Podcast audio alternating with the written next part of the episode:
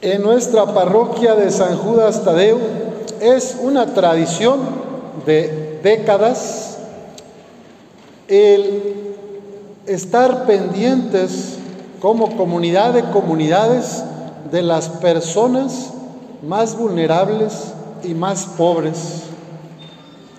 Mes con mes, gracias a su generosidad, a ustedes, a sus familias, a sus vecinos y a la devoción que le tienen a San Juditas, la costumbre es que el día primero de, cada mes o los primeros días traen algo de despensa. De esta manera se apoyan a muchas familias cada mes.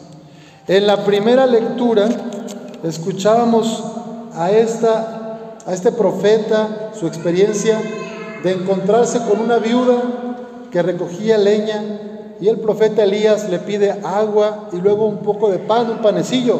Ella dice, te juro por el Señor que no me queda ni un pedazo de pan, tan solo me queda un puñado de harina en la tinaja y un poco de aceite en la vasija. Voy a preparar un pan para mí y para mi hijo, nos lo comeremos y luego moriremos. Estaba realmente preocupada y quería que su hijo no sufriera. Le dice el profeta, yo te daría, pero apenas vamos al poder y ya para morir.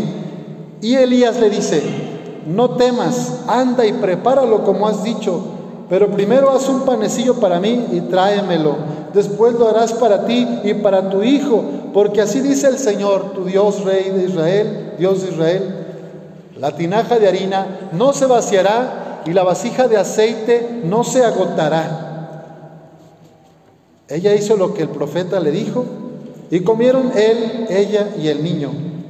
Y tal como lo había dicho el Señor por medio de Elías, a partir de ese momento ni la tinaja de harina se vació, se vació ni la vasija de aceite se agotó. Yo soy testigo en el año y medio que tengo en esta parroquia que no se vacía el harina, no se vacía el aceite, Gracias a ustedes, cada persona que generosamente comparte algo de lo que Dios le da, aquí lo multiplica y llega a muchas familias. Y por eso Jesús enseña a sus discípulos, cuando ve a esta viuda pobre poner dos moneditas en la alcancía, la importancia de la intención, de lo profundo del corazón el darnos nosotros mismos, más importante es eso que dar de lo que me sobra. ¿Cuántas personas que en pobreza y necesidad vienen aquí y dan algo de su tiempo, de su dinero, de sus recursos de despensa? Y en todo el país y en todo el continente hay muchas personas fieles devotos de Jesús, de los santos que comparten de lo poco o mucho que tienen. Jesús nos previene y nos dice, tengan cuidado con los escribas, que les encanta pasearse con amplios ropajes y recibir reverencias en las calles. Buscan los asientos de honor en las sinagogas y los primeros puestos en los banquetes. Tal vez a nosotros nos es fácil identificar a las personas que tienen esas actitudes de soberbia, de vanagloria, que se quieren poner por encima de nosotros. Y tal vez rápidamente yo puedo juzgar y decir, este es así, este es un hipócrita, esta es pura apariencia. Es más fácil, sí o no, ver a los demás en ese error, pero qué difícil es verme a mí ver que yo también, con frecuencia, quiero los primeros puestos, quiero que me traten mejor que a los demás, quiero que me aplaudan, que me saluden y me hagan reverencia. Bueno, a mí me pasa. Jesús nos enseña a entregar la vida en humildad, con sencillez, como esa viuda. Yo diría que alguien puede entrar un día en una de estas capillas de Torreón y sacar la carterota así llena y sacarlos de 500 y ponerlos así enfrente, ¿verdad? de lo que les sobra. Pero he visto muchas mujeres aquí y hombres también que con toda humildad y sencillez, toda la discreción, ponen algo. Y otros tantos, muchos servidores y servidoras que más que dar dinero, dan su tiempo en algún apostolado de la parroquia. Los coros, los ministros extraordinarios de la Eucaristía, las personas que visitan enfermos y llevan la comunión, las hermanas de medicina alternativa que sanan y acompañan a personas integralmente para que tengan remedio sus enfermedades, tantos hermanos y hermanas de los ministerios sociales, el Gerardi que promueve la defensa de los derechos humanos, las promotoras de paz que acompañan a mujeres violentadas, los jóvenes, los matrimonios, hay mucho movimiento del reino de Dios en esta parroquia. El Señor nos invita a seguir dando, entregándonos en sencillez. Más que dar dinero, darme yo, dar mi persona. El Papa Francisco en este mes de noviembre nos invita a orar y a reaccionar, a acompañar ante las personas que padecen depresión, que son más de las que nos imaginamos.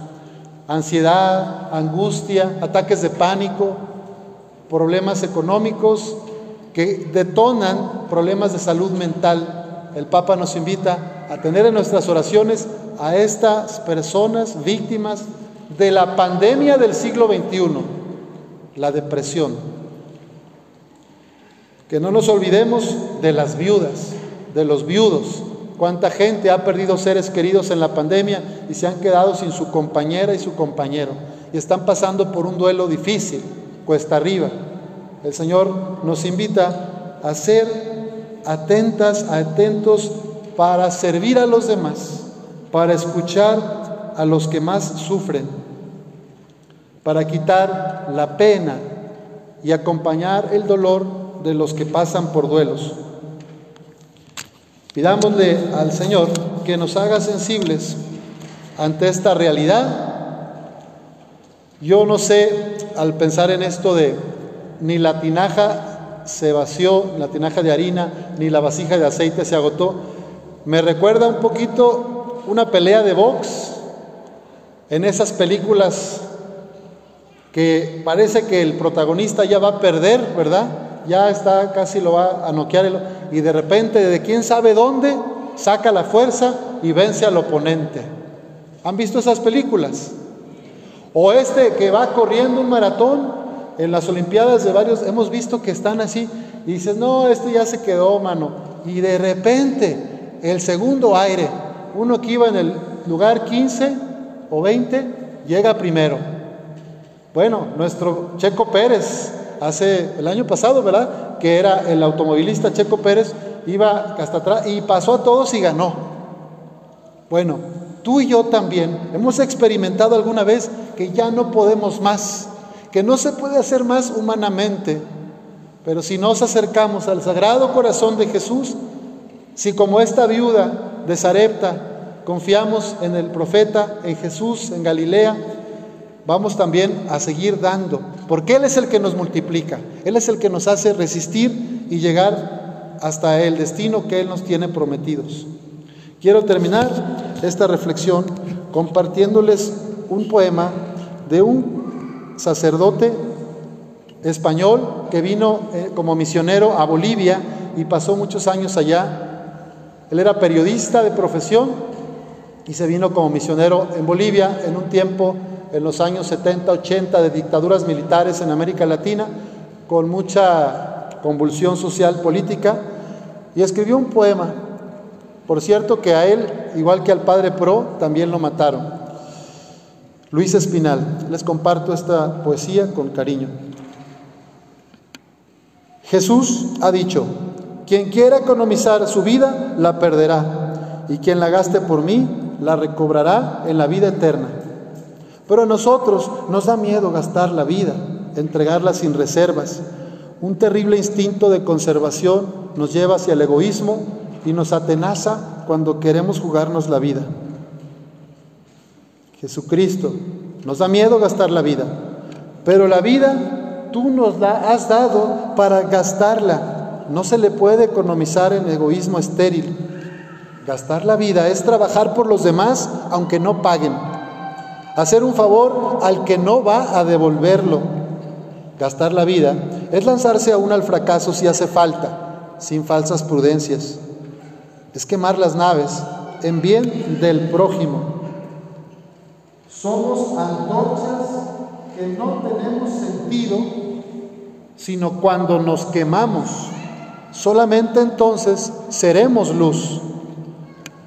Líbranos de la prudencia cobarde que nos hace evitar el sacrificio y buscar la seguridad. Gastar la vida no se hace con gestos ampulosos y falsa teatralidad. La vida se da sencillamente, sin publicidad, como el agua de la vertiente, como la madre da el pecho al niño, como el sudor del humilde sembrador. Entrénanos, Señor, a lanzarnos a lo imposible, porque detrás de lo imposible está tu gracia y tu presencia. No podemos caer en el vacío. El futuro es un enigma. Nuestro camino se interna en la niebla. Pero queremos seguir dándonos porque tú estás esperando en la noche con mil ojos llenos de lágrimas. Que el Señor nos haga hombres y mujeres sensibles ante el dolor de los demás. Así sea.